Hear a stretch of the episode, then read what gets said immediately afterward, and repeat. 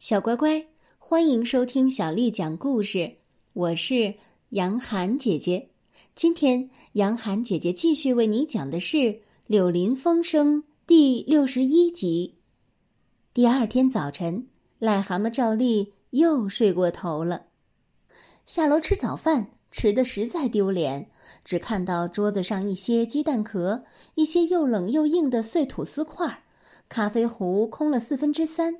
别的也实在没有什么了，所以这些都无法使他的心情好起来，因为他想到这儿到底是他的家。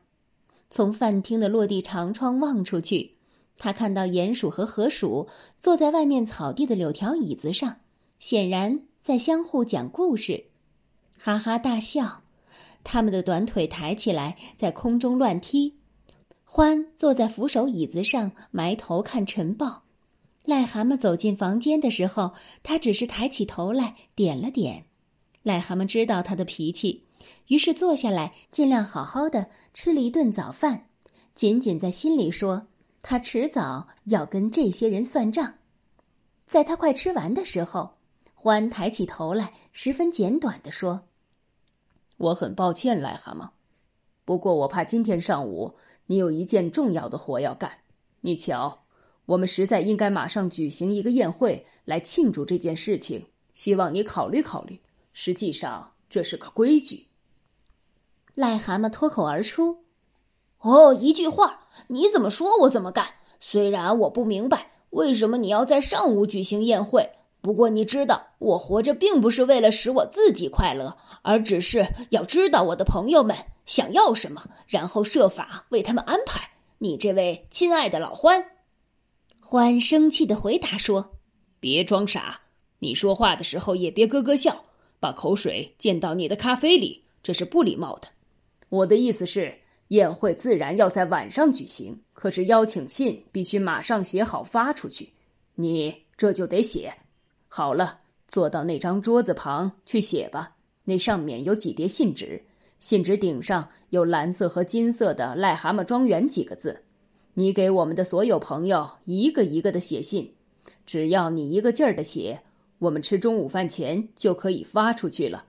我也可以帮忙分担你的工作，我去订菜。癞蛤蟆惊叫起来：“什么？这么美好的一个早晨，我正要到我的产业周围去转转，把所有的事情和所有的人安排妥当，再四处走走，欣赏欣赏。你却要把我关在屋子里，让我写。”让我写一大堆混账的信，哼！当然不干，我要回见。不过等一等，哦，当然，亲爱的欢，做这件事情我比谁都高兴和合适。你希望这样做，我一定做到。去吧，老欢，去订菜吧。爱订什么就订什么，然后跟外面我们那两位年轻的朋友一起说说笑笑，忘掉我，忘掉我的烦恼和写信的事。我将为了义务和友谊牺牲掉这个美好的上午。欢十分怀疑的看着他，可是看到癞蛤蟆那种坦率的面部表情，叫人很难猜想到他这种态度转变会有任何不好的动机。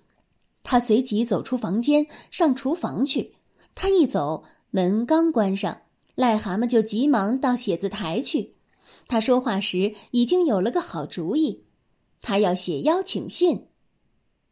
他要别忘了提到他在战斗中的领导地位，提到他怎么摆平了那只黄鼠狼头子。他要暗示他的历险，他有些怎么样的胜利事迹要写。他还要写出一张晚会文娱节目单。他的头脑里勾画出来的节目大致是这样的：演说癞蛤蟆，致辞癞蛤蟆，歌唱癞蛤蟆，其他歌曲癞蛤蟆。这个主意使他高兴的不得了，他干得非常起劲儿。所有的邀请信中午前都写好了。这时候，他得到了通报。说有一只衣衫褴褛的小黄鼠狼等在门口，胆怯的请问他是否能为诸位绅士效点劳。癞蛤蟆大摇大摆的走出来，看到是昨夜的俘虏之一，毕恭毕敬，急于要讨好。癞蛤蟆拍拍他的头，把一捆邀请信塞到他的爪子里，叫他抄近路，把他们一一送到，越快越好。如果他晚上愿意再回来，也许会有一个先令给他，或者也许不会有。那只可怜的黄鼠狼看起来当真感恩戴德，急忙走掉，渴望着去完成他的使命。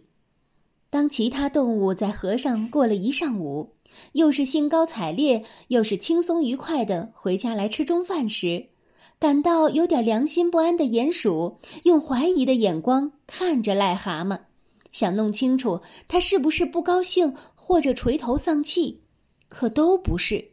他是那么的盛气凌人和自高自大，鼹鼠不禁开始疑心出了什么事。而这时，河鼠和獾交换了一个意味深长的眼色。中饭一吃完，癞蛤蟆把他的两只爪子深深的插到裤子口袋里，随口说道：“好，请你们自便吧，伙计们，要什么请随便拿。”他说着，就大摇大摆的向外面花园走去。想到那里去，为自己未来的演说想出一两个点子。这时候，河鼠一把抓住他的一条胳膊。癞蛤蟆心里想：他想要干什么？拼命的要溜走。可是等到獾使劲儿抓住他的另一条胳膊时，他开始明白这个把戏演完了。两只动物挟持着他，把他带进了对着门廊的小吸烟室，关上了门，让他在椅子上坐下。接着，他们两个站在他面前，癞蛤蟆一声不响的坐在那里，用极其怀疑和忧郁的神情看着他们。小乖乖，今天的故事就为你讲到这儿了。如果你想听到更多的中文或者是英文的原版故事，欢迎添加小丽的微信公众号“爱读童书妈妈小丽”。接下来的时间，我要为你读的是唐朝诗人李白写的《秋浦歌》。《秋浦歌》唐·李白，白发三千丈，缘愁四个长。不知明镜里，何处得秋霜？白发三千丈，缘愁似个长。不知明镜里，何处？得秋霜，白发三千丈，缘愁似个长。不知明镜里，何处得秋霜？小乖乖，晚安。